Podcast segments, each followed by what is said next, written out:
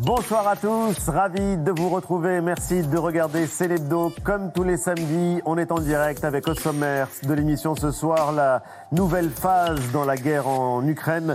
Le conflit ne cesse de monter en intensité. Les tanks russes sont aujourd'hui au cœur de la ville dévastée de Mariupol. Et c'est maintenant la bataille de Kiev qui se prépare. Toujours pas de perspective de cesser le feu. Et Vladimir Poutine qui prononçait cette semaine des mots d'une brutalité inouïe. Убежден, такое естественное и необходимое самоочищение общества только укрепит нашу страну, нашу солидарность, сплоченность и готовность ответить на любые вызовы. Purifier et donc détruire. Comment Poutine justifie-t-il d'avance les crimes qu'il va commettre?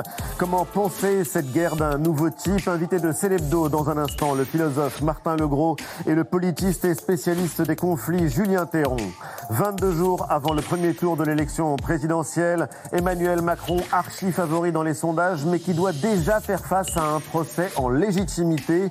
Ses adversaires lui reprochent de refuser le débat et autre risque, celui d'une abstention historique. Analyse de nos invités, Chloé Ridel, elle est présidente de l'association Mieux Voter et du politologue Jérôme Jaffray. Et puis des données inédites sur la campagne. Ce sera dans la tête des Français avec Gilles Finkelstein après la campagne formidable de Jean-Michel. Et puis après 20 heures, besoin de vous reposer? Si, au premier signe de fatigue anormale, la visite chez le médecin s'impose, il faut savoir aussi, surtout même, s'imposer à soi-même des périodes de repos efficaces au fil de la vie de tous les jours. Le silence est un facteur dominant du repos presque au même titre que le sommeil. À la veille des prochains congés, il est bon de rappeler que vacances n'est pas toujours synonyme de détente. Le repos, une longue histoire et une histoire passionnante. Vous verrez que le repos n'a pas toujours eu le même sens à travers le temps. Le grand historien Alain Corbin publie une histoire du repos et il sera l'invité de la suite de Célébdo. Célébdo, c'est en direct et c'est parti.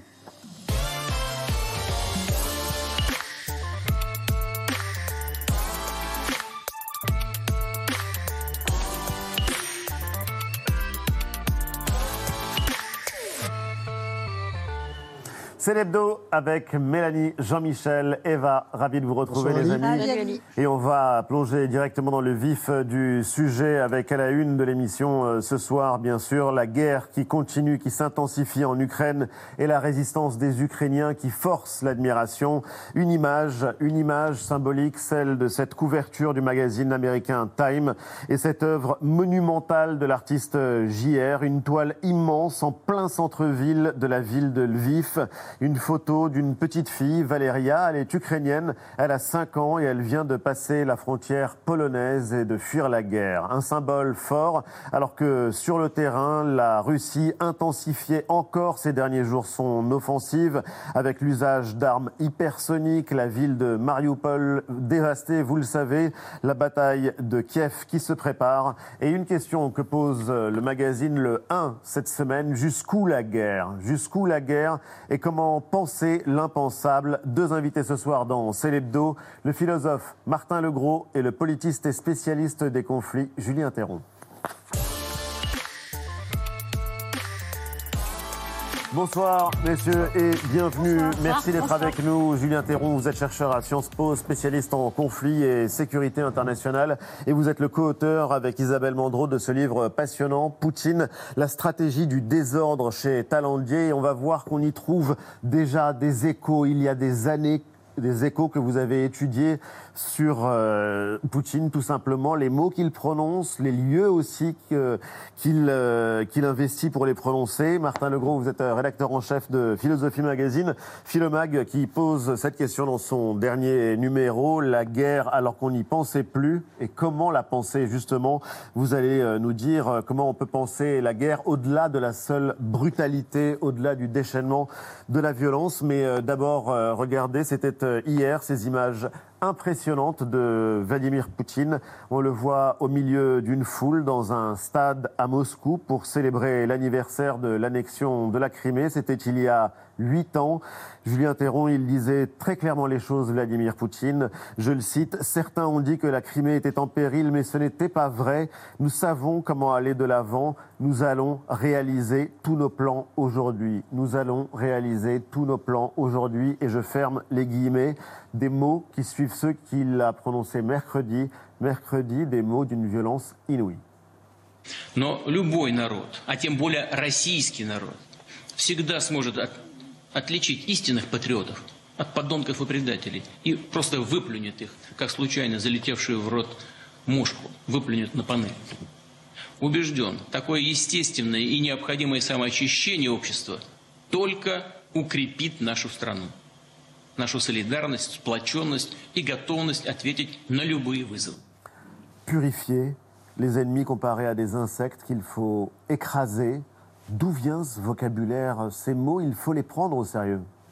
Ah oui, il faut les prendre au sérieux, tout à fait au sérieux. Euh, deux, deux éléments peut-être. Le premier, c'est que ça nous rappellera un petit peu les éléments extrêmement saillants, euh, pour pas dire violents, euh, au moment de la prise de pouvoir de Vladimir Poutine, lorsqu'il est encore que Premier ministre et que se prépare la seconde guerre de Tchétchénie. Vous vous souvenez, il avait eu des mots particulièrement éloquents sur le fait d'aller chercher... les- jusque dans les chiottes les terroristes. voilà, donc on retrouve cette idée. À l'époque, c'est qu'il était complètement inconnu. Et il voulait se faire un nom en rassemblant les Russes derrière lui.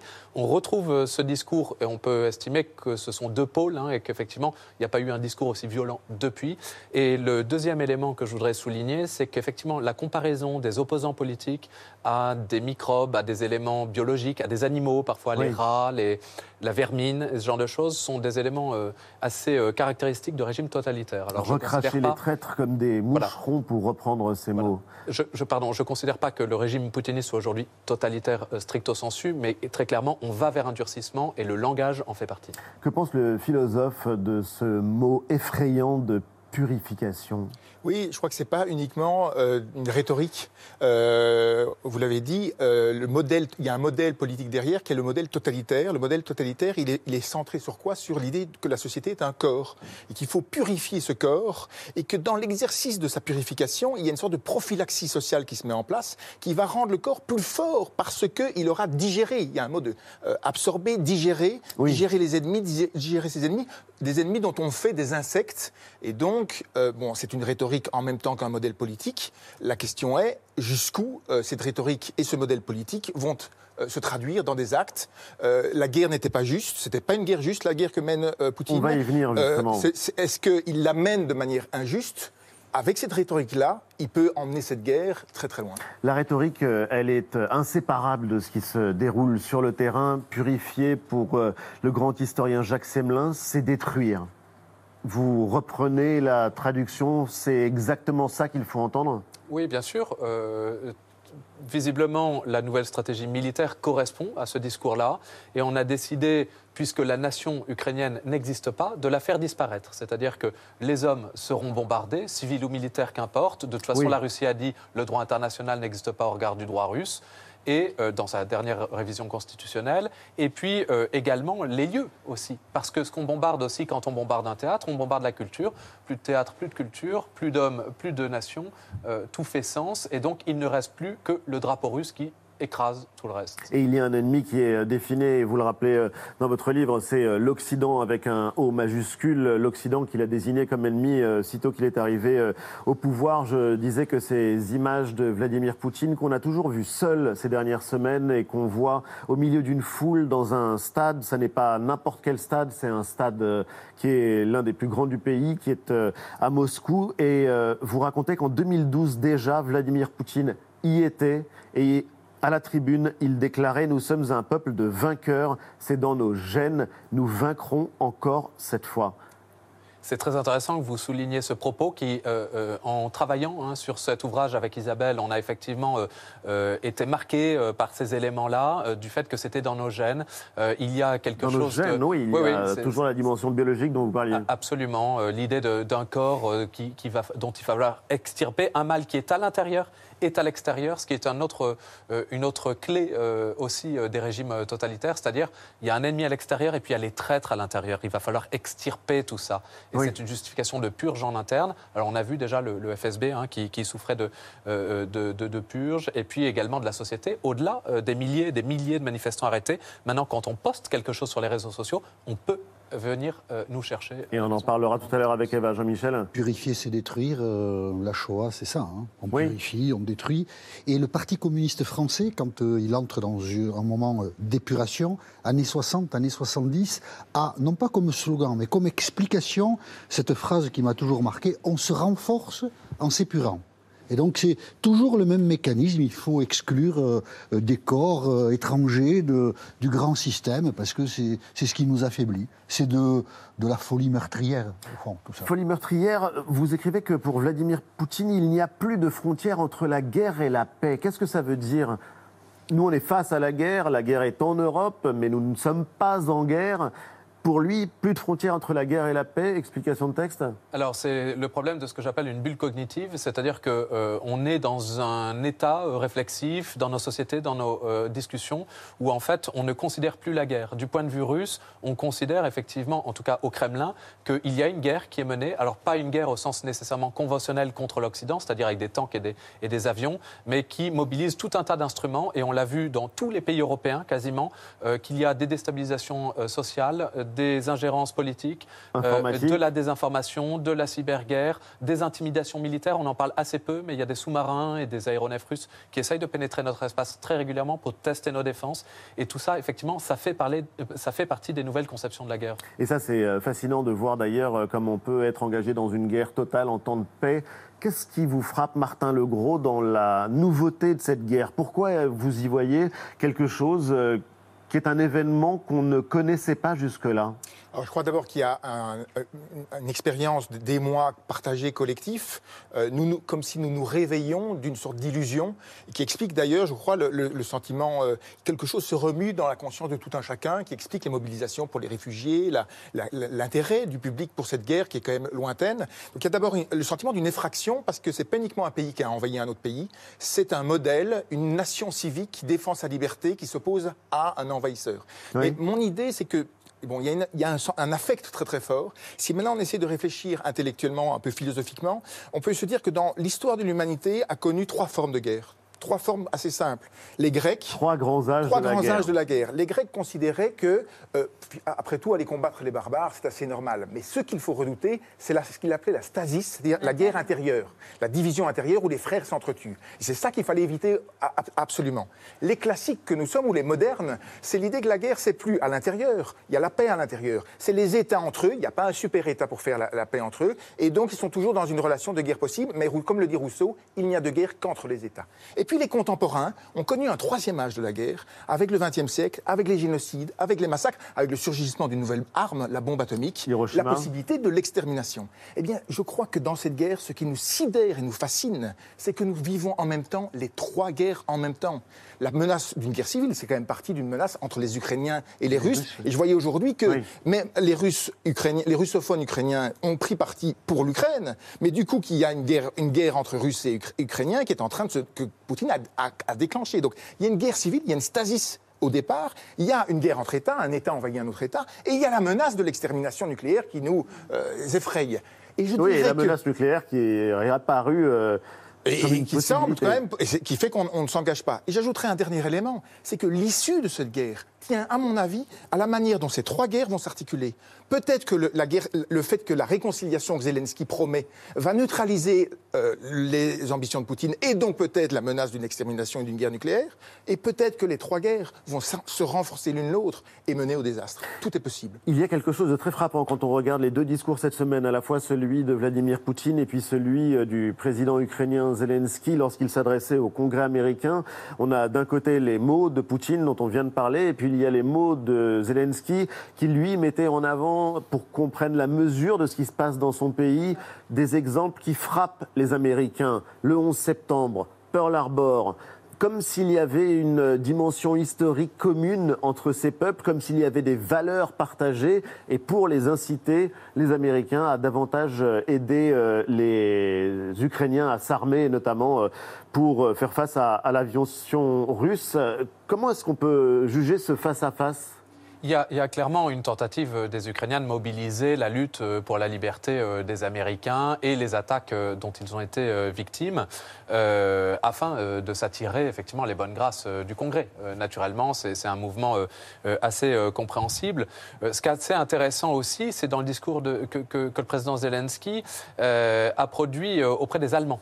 Et là, il dit, vous savez, euh, vous avez une sorte de mauvaise conscience euh, euh, qui provient du nazisme lors de l'opération Barbarossa, qui a rompu, on le rappelle, le pacte germano-soviétique. parce que ça, par exemple, ça a été complètement gommé de l'histoire de l'historiographie en Russie.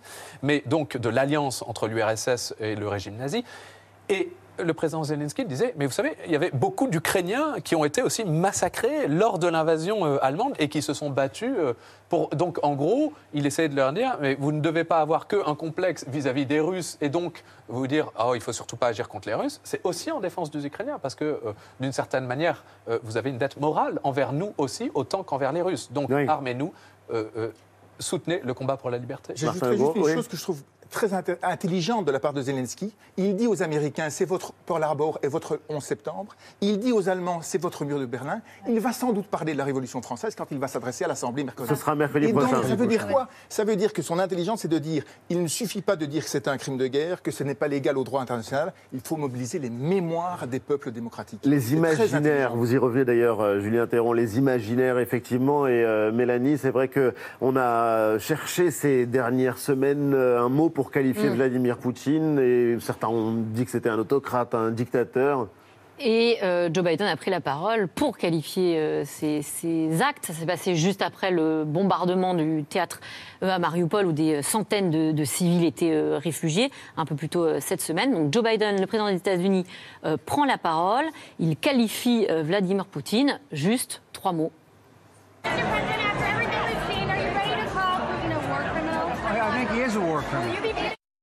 Voilà, c'est un criminel de guerre. C'est euh, la première fois que le président euh, utilise publiquement euh, ces termes, ces termes-là.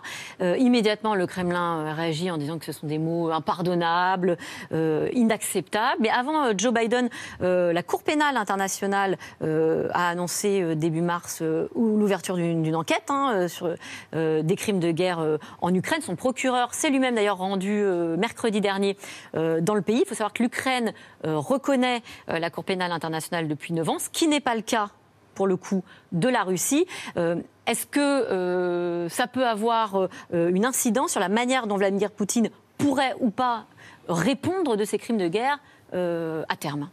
Alors, c'est difficile de prédire l'avenir. très difficile, surtout dans le cadre d'un conflit, conflit, qui est lui-même assez imprévisible. Donc, par exemple, le mois qui vient va être extrêmement déterminant et Pourquoi? même en termes militaires. Euh, la question de la prise des, villes majeures ou euh, si euh, les armées russes vraiment n'arrivent pas à pénétrer les villes de, Kiev, arriver à Odessa, de prendre vraiment, de finir de prendre Mariupol et Kharkiv, ça va être absolument déterminant. Donc il est très difficile d'envisager une justice post-conflit à partir du moment où le conflit n'est pas terminé. Ceci dit, on aura déjà une indication parce que la Cour internationale de justice a donné un avis conservatoire mercredi en expliquant qu'elle ordonnait à la Russie euh, d'arrêter les combats. Euh, pour comprendre cette décision-là, c'est une manière de dire, écoutez, effectivement, il y a des suspicions de génocide, c'est à la demande de l'Ukraine, mais en disant, parce que la Russie dit qu'il y a un génocide chez nous, on va demander à la Cour internationale de justice de statuer. Et donc la Cour de dire on arrête tous les combats, on va enquêter, ça peut prendre plusieurs années, mais pour ça, vous devez avoir arrêté les combats. Et on voit bien que la Russie fait complètement fi de ce genre de choses, puisque le droit international euh, a tombé. Et ça, vous le racontez bien d'ailleurs dans la stratégie de Vladimir Poutine. Oui, un élément sur criminel de guerre, je ne suis pas du tout un réaliste, on appelle ça, les réalistes vont s'offusquer parce qu'ils vont dire, comme Emmanuel Kant, le philosophe, il disait, il faut jamais, dans, la manière dont on mène la guerre, s'empêcher que l'adversaire revienne autour de la table. Et si un dirigeant traite Poutine de criminel de guerre, ce qu'il est, je ne le conteste pas, ça met quand même en compromis des négociations qui auront lieu demain sans doute entre Biden et Poutine. Donc que la justice fasse son travail, que les sociétés fassent leur travail, que les historiens nomment les choses, sans doute. Je ne suis pas sûr que l'outil du droit euh, l'invocation de la justice en plein conflit soit utile. Il faut une langue de bois en politique quand Sans on doute. est un responsable. Sans doute. Et il faut aussi pouvoir le traduire devant un tribunal, en l'occurrence euh, à la haie. Martin facile. Legros, pourquoi ce titre euh, de Philosophie Magazine, La guerre alors qu'on n'y pensait plus? Le mot penser est important. Vous essayez de penser la guerre. C'est pas qu'on n'imaginait pas, alors que les renseignements américains nous disaient que la guerre d'Ukraine allait advenir et qu'il y aurait une offensive russe. C'est euh, la difficulté à penser l'événement lui-même. Bah, je crois que euh, euh, j'ai- j'ai des enfants entre 12 et et 15 ans. la guerre n'était pas dans leur horizon. Euh, d'avenir, ni même dans leur mémoire, même s'ils ont des grands-parents qui ont pu connaître cela. La guerre était sortie de notre horizon mental, de notre horizon existentiel, même de notre horizon métaphysique. On ne réfléchissait plus en termes de guerre. Oui. Eh bien, donc il va falloir se remettre à penser le fait que si on est un peuple qui est prêt à défendre, comme les Ukrainiens, leur liberté civique, aujourd'hui les Ukrainiens ne défendent pas uniquement leur territoire, ils défendent un modèle politique qui est le modèle d'une Ukraine civique.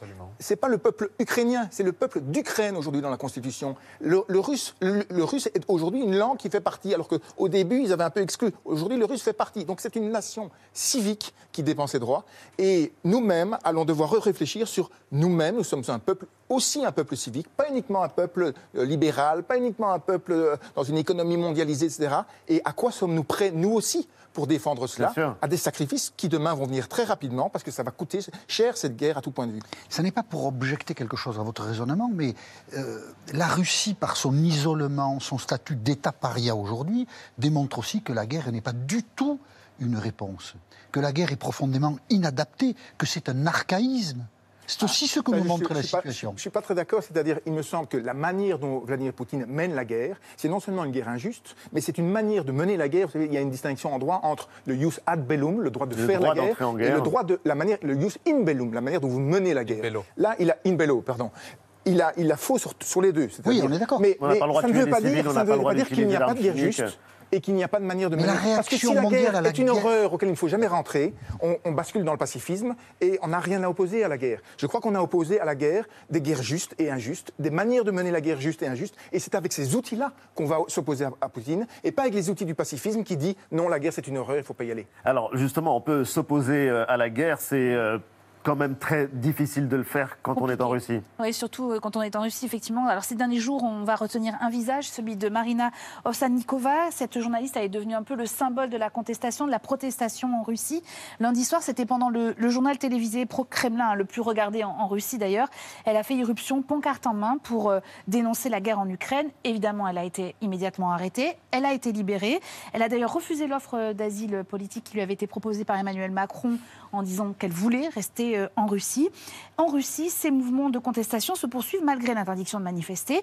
Et je voudrais vous montrer une image absolument incroyable. Regardez ce Russe Oui. qui brandit en guise de pancarte une simple feuille blanche. C'est vraiment une petite feuille blanche qu'il a devant feuille à lui, quatre. une feuille à quatre, devant euh, les policiers. Il s'est quand même fait arrêter, évidemment. Euh, Julien Théron, comment se faire entendre en Russie quand on est contre ça. la guerre? Est-ce que vous Oui. pensez que cette euh, petite contestation, ces petites protestations, aussi petites soient-elles, peuvent quand même faire changer les choses. Il se fait arrêter, je le rappelle vraiment, alors qu'il ne faisait feuille. que tenir une feuille blanche, une Oui, oui. feuille à quatre blanche.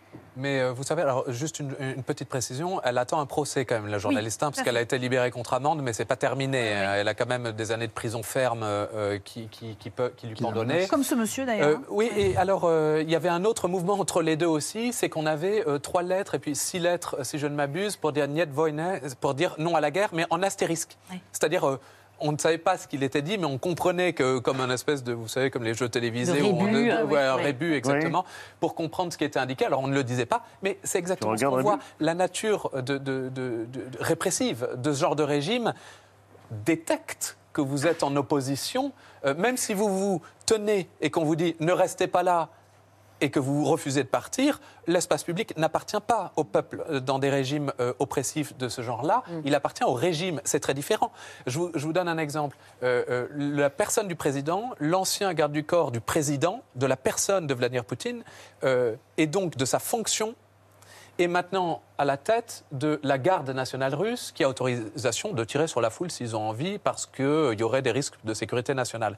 On voit bien la différence entre l'homme, la fonction, le gouvernement, l'État, et qu'en fait, c'est un système, et c'est à ces gens-là, qui font partie des structures de force qu'on appelle Siloviki, euh, qu'appartient la Russie aujourd'hui, qui est contrôlée la Russie. Et euh, d'ailleurs, on, en trouve l'explication dans votre livre Poutine, la stratégie euh, du désordre. Encore un mot, euh, Martin Legros. Il y a l'une des plus fameuses citations sur la guerre. On la doit à Clausewitz au 19e siècle. Et il disait La guerre est la continuation de la politique par d'autres moyens. C'est une phrase qu'on utilise à tort et à travers, en l'occurrence. Est-ce que c'est vraiment le cas? Est-ce que ce à quoi on assiste, c'est la continuation de la politique par d'autres moyens? Et dans ces cas-là, mais quelle politique le pari de Clausewitz, c'était que la politique devait, que la guerre contenait en elle-même une possibilité d'une montée aux extrêmes, c'est-à-dire qu'avec le fait qu'on se répliquait euh, aujourd'hui, c'est les armes supersoniques. Demain, ce sera autre chose. Et donc, ça monte, ça monte, ça monte. Et que l'enjeu, c'est de maintenir la guerre dans la politique, de l'encadrer par ce qu'il appelle l'État personnifié, qui devait garder la main. Euh, Clausewitz disait, oui, mais il y a la montée aux extrêmes. Et il est possible. Et Raymond Aron, au XXe siècle, a écrit un livre sur Penser la guerre avec Clausewitz. Il disait, peut-être que le problème du XXe siècle, c'est pas que les politiques n'arrivent plus à contenir la guerre. C'est que les politiques rendent la guerre illimitée. Et on est peut-être dans un cas, ici avec Poutine, non pas d'une guerre qui, par nature, déborde et, fait des crimes. On est dans le cas d'une guerre que le politique fait monter aux extrêmes.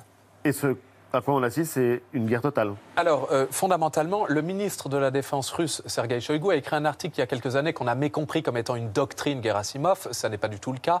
Euh, mais il a dit quelque chose de très important. Il exprimait le fait que l'armée, parmi d'autres moyens dont il était capable, comme la désinformation par exemple ou le cyber, de produire, euh, eh bien, euh, cette euh, armée-là était au service du politique.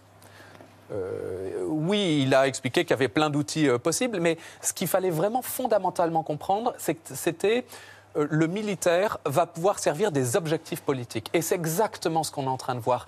On pourrait remplacer Ukraine par Syrie, Tchétchénie, Géorgie, ça on l'a déjà vu, mais euh, je vous rappelle que la Biélorussie aussi euh, s'est fait complètement absorber dans ce qu'on appelle l'état de l'Union en passant. On peut parler de n'importe quel pays remplacé, c'est une guerre de domination politique d'un système autocratique, euh, comme vous l'indiquiez, contre les démocraties. Et c'est pour ça que ça nous mobilise aussi, nous, mm. parce qu'on est euh, les tenants de ce système euh, politique de, démocratique libéral, hein, au sens libéral politique, où les libertés fondamentales sont importantes. Et c'est pour ça que ça nous heurte, parce qu'on vivait dans cet environnement depuis trois décennies, trois générations, pardon, et qu'on estimait que c'était infini. Et en fait, ça ne l'est pas, le risque est à nos portes. Merci infiniment à tous les deux. Merci de nous avoir aidés à réfléchir sur la guerre d'Ukraine et Martin Legros, donc le nouveau numéro de Philosophie Magazine que je recommande chaleureusement avec euh, la guerre alors qu'on n'y pensait plus en couverture. Julien Théron, Poutine, la stratégie du désordre, c'est chez Talandier. Justement, on va revenir maintenant euh, en France avec euh, une campagne présidentielle qui touche à son terme. Vous parliez, Julien Théron, de la démocratie. La démocratie est-elle à réinventer? En tout cas, c'est une campagne Formidable. Campagne formidable, Jean-Michel Apathy.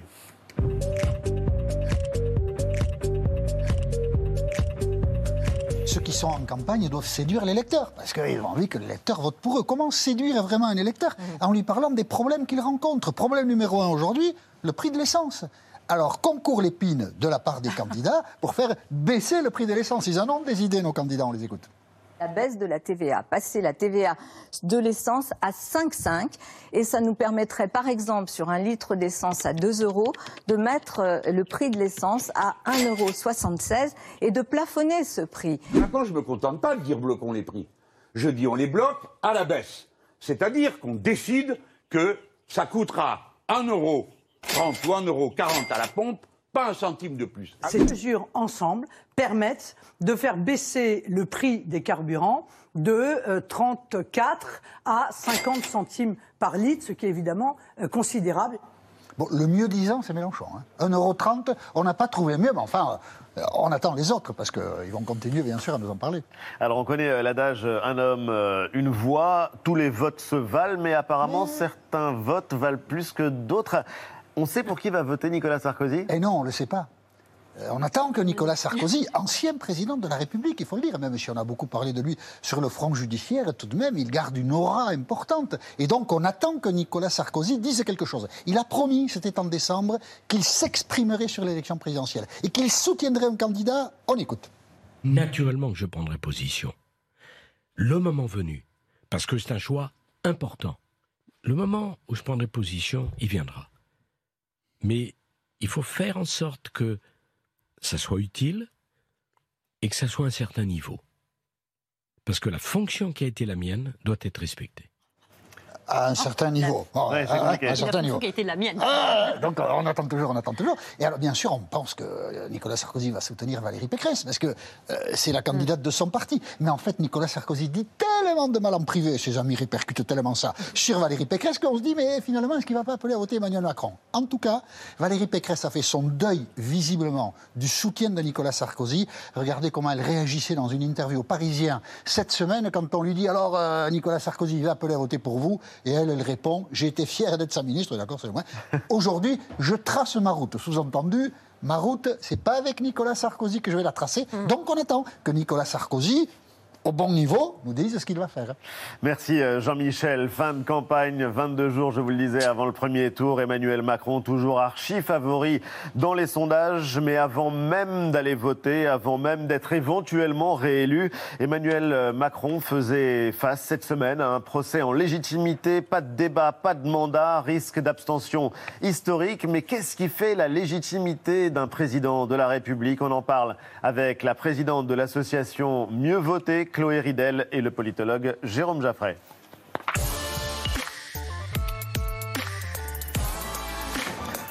Bonsoir à tous les deux et bienvenue. Merci d'avoir accepté notre invitation. Chloé Ridel, vous êtes euh, directrice adjointe de l'Institut Rousseau. L'Institut Rousseau, c'est un laboratoire euh, d'idées qui propose des pistes pour renouveler nos institutions, notre démocratie. vous êtes euh, présidente de l'association Mieux Voter. Vous nous direz ce que ça veut dire de mieux voter tout à l'heure. Jérôme Jaffray, bonsoir.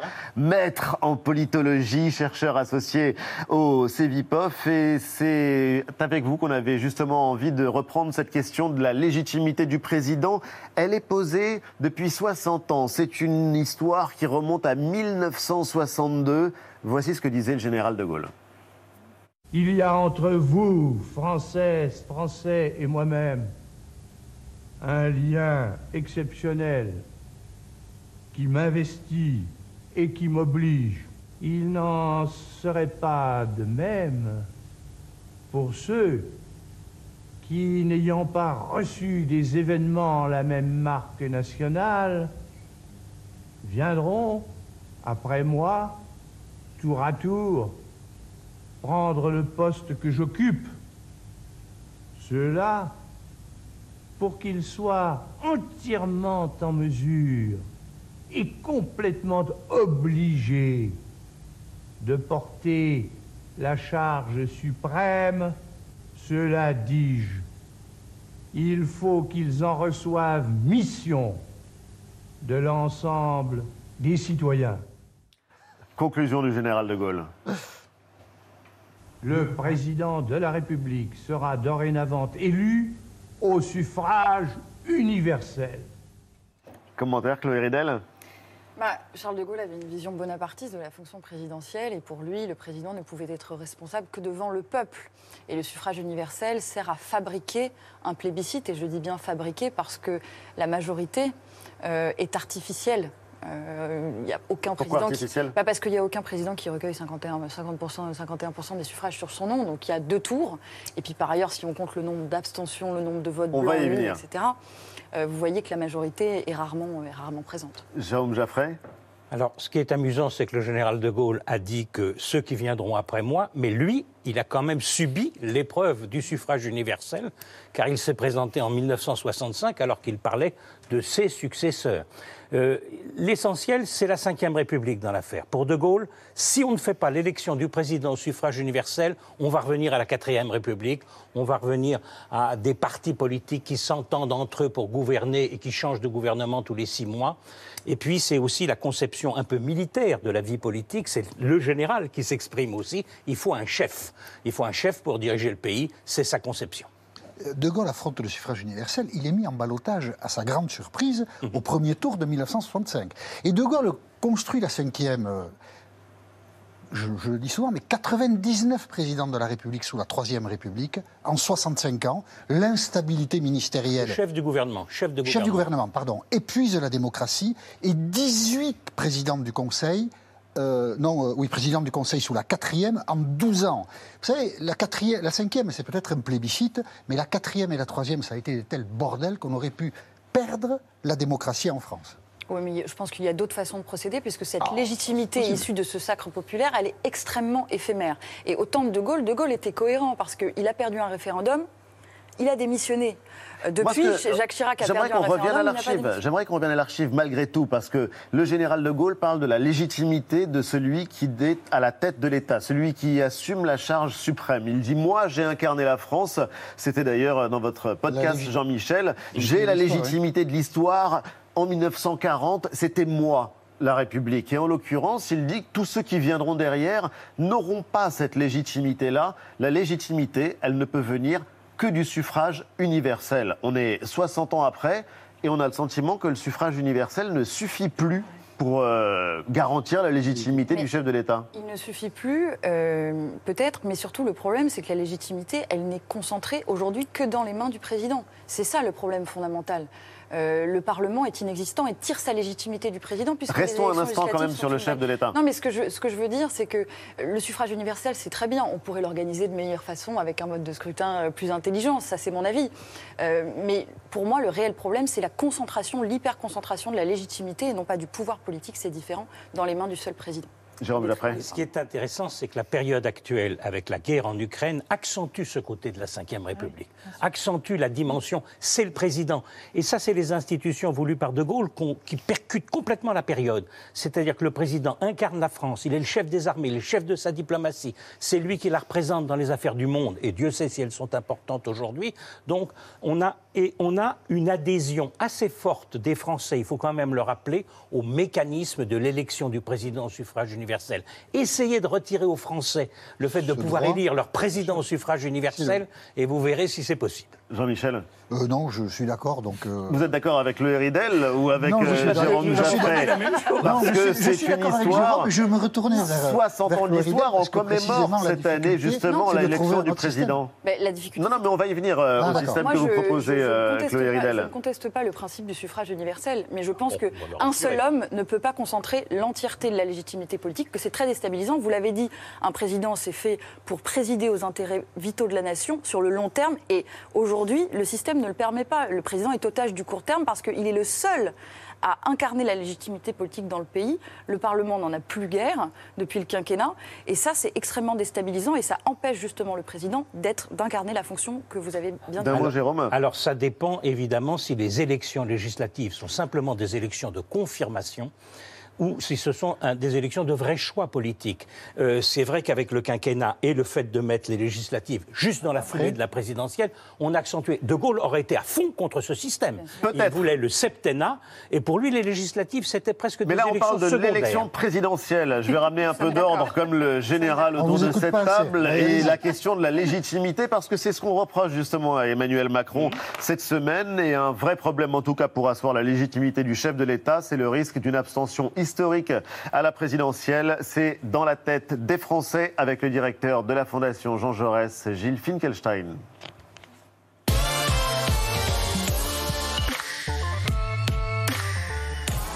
Salut Gilles et Bonjour, bienvenue. Tu as Général des Ali. données inédites sur l'abstention. C'est l'une des leçons de la dernière vague de la grande enquête euh, Ipsos Teria, Fondation Jean Jaurès, Cevipof, Le Monde et dont Célébdo est fier d'être partenaire. L'enquête vient de sortir et l'abstention est plus que jamais un risque majeur. Oui, regardez ce chiffre. 67% des Français aujourd'hui disent qu'ils sont sûrs et même qu'ils sont certains d'aller voter. Donc c'est l'estimation à ce jour de la participation.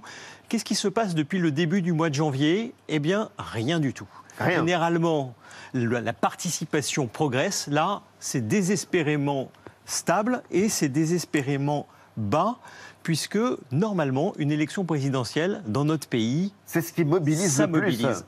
Oui, c'est Ça ce qui- mobilise et la preuve par euh, l'histoire. La preuve par l'histoire, on a eu 10 élections présidentielles depuis 1965. Il y a eu évidemment des évolutions, des creux, des bosses, mais en moyenne, 80% des Français vont voter à l'élection présidentielle. Parfois, on est un peu au-dessus, parfois, on est un peu en dessous. Il y a une exception qui est 2002 avec 72% de participation. Mais Et 2002, c'est pas le meilleur souvenir qui soit. Mais dans l'ensemble, la présidentielle, ça mobilise et ça mobilise 80% des Français. Et depuis 2017, pour le coup, là, on a vraiment un spectacle affligeant, c'est que la participation est massive à toutes les élections, toutes. Toutes les élections. Là, pour le coup, on a une abstention qui galope. Certes, il y a eu 2020, 2021 des élections sous Covid, mais des élections législatives de 2017, 49% de participation, record d'abstention. Au régional de 2021, 33% de participation, record historique. Eh bien, on a sur ce cycle électoral-là une abstention absolument sans précédent. Et Il donc n'y a la pas question. une élection, en tout cas, qui a réuni plus de 50% des votants. Exactement. Et donc la question, c'est entre ces deux tendances, l'abstention qui galope depuis 2017, ampli- amplifiant un mouvement antérieur, et une présidentielle qui mobilise, laquelle des deux va l'emporter? Et vous avez la réponse. Est-ce que l'abstention euh, pourrait aussi concerner, dévaster l'élection présidentielle? Alors je suis désolé de vous le dire, mais je n'ai pas la réponse. Ali. Ah J'ai ben, la bravo. réponse à ce jour. Ouais. Donc, Vous grâce, invitez. non, grâce au panel, on peut distinguer trois catégories d'électeurs, et ça c'est la première fois qu'on peut le faire. Quand on regarde les réponses qu'ils apportent depuis le début du mois de janvier, on voit trois catégories. 54% qui disent être certains d'aller voter. C'est les, les participationnistes résolus. On leur pose la même question. Participationnistes Ouais. résolus. On leur pose la même question. Ils apportent la même réponse. C'est oui, je vais aller voter. Vous avez 13% qui, exactement à l'inverse, on leur pose la même question, ils apportent la même réponse. C'est non, ils n'iront pas voter. Et ce qui est intéressant, c'est qu'il y a ceux qui sont entre les deux. Ceux qui sont des participationalistes potentiels. potentiels. En gros, c'est euh, des électeurs qui hésitent à aller voter. Ça veut dire qu'ils sont presque certains d'aller voter ou qu'ils sont certains un mois, mais que le mois d'après, ils ne sont plus si certains que ça. Et selon que ces 33%, il y en a une part plus ou moins grande qui va basculer dans un sens ou dans l'autre, on peut avoir un record historique d'abstention, c'est possible, ou on peut avoir une participation quasi normale. De quoi ça va dépendre? Eh bien, de quelque chose de très simple, le sentiment qu'il y a un enjeu. C'est-à-dire une incertitude sur le résultat, soit sur le résultat final, soit sur la qualification. C'est ce qui s'est passé en 2017. Dans les trois dernières semaines, il y a eu 10 points supplémentaires de participation. Donc, ce n'est pas figé, c'est pour ça que je ne peux pas vous apporter votre réponse, mais ce n'est pas bien parti. Commentaire? Bah, C'est passionnant ce que nous dit Gilles Finkelstein, bien sûr. Mais euh, il faut bien comprendre qu'en 2017, dans ces 10 points de participation des derniers jours, c'est l'incertitude absolue sur qui serait qualifié. Et la possibilité qui était alors largement évoquée d'un second tour, Le Pen-Mélenchon qui a provoqué à ce moment-là une mobilisation d'électeurs, soit pour encourager, montée de Mélenchon, soit pour euh, essayer de trouver quelque chose d'autre que ce duel dont on ne voulait pas. C'est l'incertitude qui crée en partie la mobilisation. Mais au-delà de ça, et je rejoins Gilles sur le diagnostic qu'il porte, le risque majeur, c'est la cassure entre le citoyen et le vote qui s'est installé aux élections locales. Vous savez, le Covid, il n'a pas seulement changé le rapport au travail, il a changé le rapport au vote. Et, Oui. et on risque de le voir à cette présidentielle. Parce que le vote, c'est une habitude, c'est une pratique. Quand vous arrivez à 65% d'abstention au régional, ça n'est pas rien les régionales, euh, vous avez le risque que nous ayons plutôt la tendance, je prends le petit risque à trois semaines, la tendance est plutôt à une abstention élevée par rapport à l'habitude, hein, les 80% de participation dont parle Gilles, on peut tomber euh, à 70, voire un peu moins. C'est possible dans trois semaines. Il suffit pas de voter, il faut mieux voter. C'est le nom de votre association et ça Eva. Voilà, derrière cette expression, il y, a, il y a une notion que vous avez développée, c'est la notion de jugement majoritaire, qui a d'ailleurs été appliquée lors de la primaire euh, populaire. En fait, les, électeurs sont invités à attribuer une mention à chaque candidat. Alors, euh, ça va de excellent euh, à, à rejeter, ou dans l'autre sens, à rejeter à excellent. L'idée est de mesurer en fait l'adhésion ou le rejet à chaque candidat. Pourquoi vous pensez que cette méthode peut, un, ramener d'abord les gens aux urnes et ensuite, au fond, est-ce que on vote toujours pas quand même? Enfin, c'est toujours un vote pour un homme ou pour une femme. Donc, en quoi ça peut changer de donner une mention? Bah, ça peut tout changer parce que c'est un mode de scrutin qui permet de beaucoup mieux mesurer ce que pensent les électeurs et donc de ressortir à coup sûr le candidat le mieux apprécié par la majorité, ce que ne fait pas toujours notre mode de scrutin. Il conduit à des accidents démocratiques, on l'a vu dans l'histoire. En 2002, Lionel Jospin était donné gagnant au second tour et face à Chirac et face à Le Pen. Il ne passe pas le premier tour Pourquoi à appeler cause ça un d'une accident? multiplication. Parce que c'est un paradoxe, ça s'appelle le paradoxe d'Arros, ça veut dire qu'il y a une multiplication de petites candidatures qui n'ont pas de chance de remporter l'élection sur son même offre politique. Et alors même qu'il est le plus apprécié, il gagne dans tous les duels, il ne passe pas euh, le premier tour. Donc notre mode de scrutin a de nombreux biais, de nombreux défauts, euh, auxquels le jugement majoritaire, qui est issu d'une théorie scientifique reconnue à l'international, remédie. Donc, Je par pense- exemple, pour l'élection présidentielle, on ne vote pas pour un homme ou pour une femme, il faudrait voter pour. Ben, il faudrait, on évaluerait l'ensemble des candidats, c'est-à-dire qu'un vote est l'expression d'une opinion et il y a des façons beaucoup plus subtiles de le faire qu'en ne choisissant qu'une personne sans pouvoir dire ce qu'on pense de cette personne. Est-ce qu'on vote pour cette personne par adhésion, par défaut, par vote utile et sans pouvoir dire ce qu'on pense des autres? Et je pense que ça Donc, ramènerait des gens aux urnes parce qu'aujourd'hui, les gens qui n'apprécient personne, d'accord? Le choix rationnel, rationnel, c'est l'abstention parce que s'ils vont voter blanc, leur vote blanc n'est pas pris en compte. Et s'ils votent pour quelqu'un par défaut, Le on choix assimile à un rationnel, vote d'adhésion. Ben, Aujourd'hui, pour les, pour les déçus, pour les fâchés, le choix rationnel, c'est l'abstention. Mais ne pas voter, c'est décider, euh, enfin laisser la décision à quelqu'un d'autre euh, qui Si vous vote pour vous. permettiez aux gens de, de s'exprimer réellement sur l'offre politique avec un mode de scrutin qui permet de le faire, je pense que ça pourrait ramener des gens euh, aux urnes. Ce qui motive l'abstention, c'est souvent la déception de la politique. Donc je ne sais pas. C'est-à-dire, ça ne change rien. Ça ne change rien à ma vie. Donc je ne sais pas si le mode de scrutin pourrait ramener les Euh, il n'y a qu'un tour dans votre système. On est d'accord Oui, tout à fait. Et un tour, ça suffit pour donner une légitimité. Pour, euh, il y a suffisamment de d'expressions qui permettent à quelqu'un d'exercer le pouvoir. Oui, tout à fait. Vous avez eu en fait une photographie claire de ce que pense l'opinion sur l'ensemble des candidats, avec euh, un nuancier euh, de rejet et d'adhésion. Et la question de la légitimité, pardon Eva Ça donne pas ça, seulement ça veut dire que, par exemple, un candidat qui arriverait avec 20% d'adhésion serait élu parce que c'est lui qui remporterait le plus d'adhésion par rapport ça- au... ça dépend en fait, mais euh, aujourd'hui on a un mode de scrutin, si vous voulez, Enfin, qui ne compliquez pas, tout. En Ouais. gros, euh, Ouais, on voilà. ne vote pas pour un homme ou pour une femme, on vote euh, donc en évaluant euh, Ouais. Ouais. bien, très bien Ouais. passable un programme éventuellement le- ou une offre politique. Oui, je, je suis, je suis réticent, mais probablement parce que je suis trop installé dans un système depuis tant d'années. Euh, je ne suis pas sûr que le général de Gaulle aurait apprécié un système de notation. Euh, le vote, c'est un choix. Euh, Et un choix euh, qui consiste à soutenir ou éliminer. Euh, on est donc dans la situation là où on passe un système de notes qui présente le problème d'avantager les candidats qui se situent au centre de l'échiquier politique, puisqu'ils suscitent moins de rejets que d'autres, tout en Que ayant quand même un taux aux d'adhésion élevé. Non, ça peut être l'inverse. Exemple, Bayrou, à mon avis, aurait adoré votre système aux élections de 2007 avec Sarkozy et Royal, qui lui aurait permis de sortir assez Bon, largement. on n'y est pas encore. on n'y est pas en fait. encore. Et c'est vrai qu'en l'occurrence, euh, là, on célèbre, on commémore, on regrette les 60 ans de l'élection du président de la République au suffrage euh, On universel. Et la question de la légitimité, je vous le disais, elle était posée cette semaine particulièrement. Pas de débat, pas de mandat. C'est un hashtag qui a fait le tour des réseaux. Les adversaires d'Emmanuel Macron lui reprochent de fuir la confrontation. Et la charge la plus violente venait du président du Sénat, Gérard Larcher, avec euh, cette idée que sans débat, sans confrontation d'idées, la question de la légitimité se posera pour celui qui succédera à Emmanuel Macron, et particulièrement si c'est Emmanuel Macron, puisque c'est lui qui était euh, visé. Vous avez l'air consterné, Jérôme Jaffray. Ben, D'abord, je suis stupéfait que ça vienne du président, du Président du Sénat. Sénat, Parce que s'il y a bien quelqu'un qui euh, ne devrait pas remettre en... Parce que vous comprenez, en parlant de la légitimité, il confond avec la capacité d'action du président élu.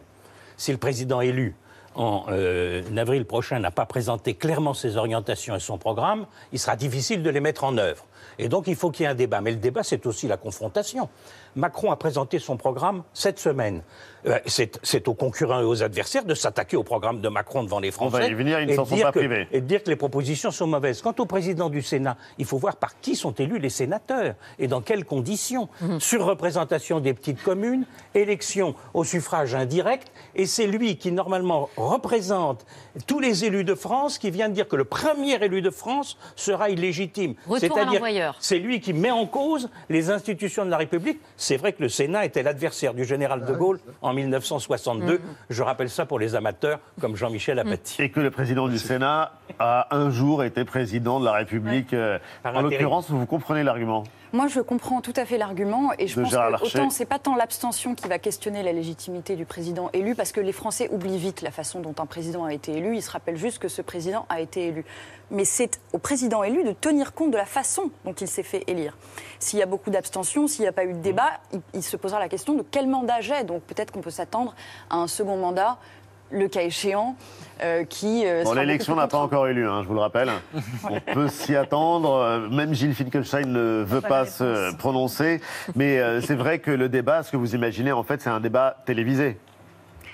Il faudrait qu'il y ait un débat télévisé, oui. Il faudrait que. Non, parce qu'à la radio, c'est compliqué. il y a trop euh, de candidats, 12 12 personnes. candidats, vous n'organisez pas un débat. Il y en a eu un avant le premier tour en 2017. Il n'y avait que 7 candidats. sur- Mais il n'y avait pas de président Il y en a eu sortant. un deuxième sur BFM où il y en avait 12. Mais euh, le, le débat principal, le, filtre pour accéder à l'élection présidentielle est trop large aujourd'hui. Et comme nous sommes un peu des enfants gâtés, on pense euh, avant chaque élection que 500 parrainages c'est trop. On est dans tout un tas de contradictions qui nous empêchent de préparer dans des conditions sereines l'élection présidentielle. Le vrai motif, c'est que ceux qui la critiquent veulent casser cette élection-là et faire autre chose. Je ne sais pas quoi. Ce qu'on a fait avant, c'était le bazar. Donc sans doute veulent-ils revenir au bazar d'une certaine Ou une manière. sixième république, ou Oui, les propositions qu'on trouve sur le ça, site de l'Institut Rousseau, Mais- dont vous êtes la vice-présidente. Les Mais en l'occurrence, pas faciles à organiser à il y a un président qui est candidat et qui a un programme. Il le dévoilait jeudi au cours d'une conférence de presse, une trentaine de mesures. Oui, 4 heures, longue conférence de presse où il présente euh, bah, des mesures. On- je propose qu'on regarde celles qui ont suscité le, le plus de réactions. La réforme que je souhaite mener, c'est d'augmenter l'âge légal progressivement, de mener cet âge légal jusqu'à 65 ans. Il faut pouvoir mieux accompagner chacune et chacun, reconnaître sa dignité et lui demander une part de devoir, l'obligation de consacrer 15 à 20 heures par semaine pour une activité permettant d'aller vers l'insertion professionnelle. J'assume totalement qu'il y aura plusieurs systèmes de rémunération entre les enseignants, parce qu'il se trouve que les enseignants ne font pas tous la même chose partout sur le territoire. Alors, des annonces qu'on fait réagir les candidats de l'opposition. Ils dénoncent des mesures qui n'ont de social que le nom. Écoutez. Que vous pensez du programme d'Emmanuel Macron tel qu'il l'a présenté hier? Ça vous fait rire Bah ouais, Il met l'accent surtout sur des attaques antisociales, la retraite à 65 ans, euh, faire travailler euh, les chômeurs en les payant pas plus. Enfin, c'est toute cette vieille idée de droite. Euh, ce que j'ai entendu tout à l'heure est d'une violence sociale inouïe. Augmenter à 65 ans, il faut que les Français sachent ce que ça veut dire. Passer à 65 ans, ça veut dire que comme les gens sont au chômage à 58 ans, à 60 ans, 61 ans, ça veut dire qu'ils auront des retraites de misère. Le problème de sa France à lui, c'est que c'est une France qui nous appauvrit, qui nous tire par le bas, que ce soit dans la fonction publique ou dans le privé. Alors à droite, Valérie Pécresse parle de contrefaçon, de pâle copie, et donc préférer toujours l'original, tacle la candidate à l'air. Alors Emmanuel Macron a-t-il plagié euh, son programme? Réponse du supposé copieur.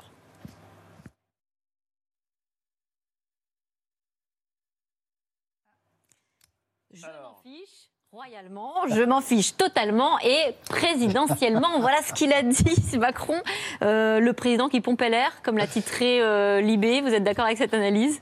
En tout cas, j'ai rarement vu une réponse aussi maladroite à une démarche politique. Si les Laquelle? républicains, ben, si les la- républicains la disent Macron nous a pillés, pourquoi à ce moment-là voter républicain Pourquoi se puisque c'est le même oui, programme. Mm. euh, dans ces conditions? Et quant à Macron, il cannibalise LR.